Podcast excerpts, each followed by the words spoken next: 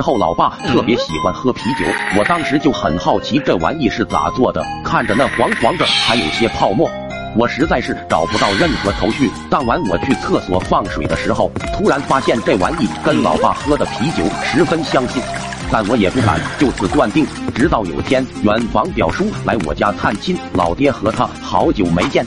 炒了两个小菜，你一杯我一杯，喝的是不亦乐乎。几杯啤酒下肚，就爱吹牛逼。两人从人类的起源聊到了隔壁的王寡妇。老妈看见他俩这副模样，大声的呵斥道：“你俩人喝了点马尿都不清楚自己是谁了是吧？”听见这话的我，犹如醍醐灌顶，智慧的光芒不停在头脑中闪烁。原来那玩意是马尿做的。此时，老爸和表叔把酒喝完了，老妈也一直叫他们别喝了。我一听就不乐意了，连忙说道：“老妈，表叔好不容易才来我家一次，你咋这么小气呢？就让他们喝个痛快吧。”老爸听见这话，瞬间老泪纵横，说道：“我的好大儿，你终于懂事了，快去给我买两瓶。”说完，老爸掏出一百让我去买酒。我接过钱，还没等老妈反应过来，就立马跑了出去。走在路上，一直都在想，那玩意既然可以用马尿来做。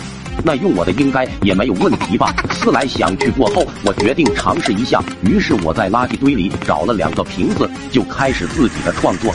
当时心想自己可真是一个天才。就这样，我兴高采烈的拿着那两瓶啤酒回了家。当时他俩人喝得醉醺醺，拿起瓶子就开干，一饮而尽之后，两人突然发现有点不对劲。老爸突然说道：“这味道咋有一种似曾相识的感觉？”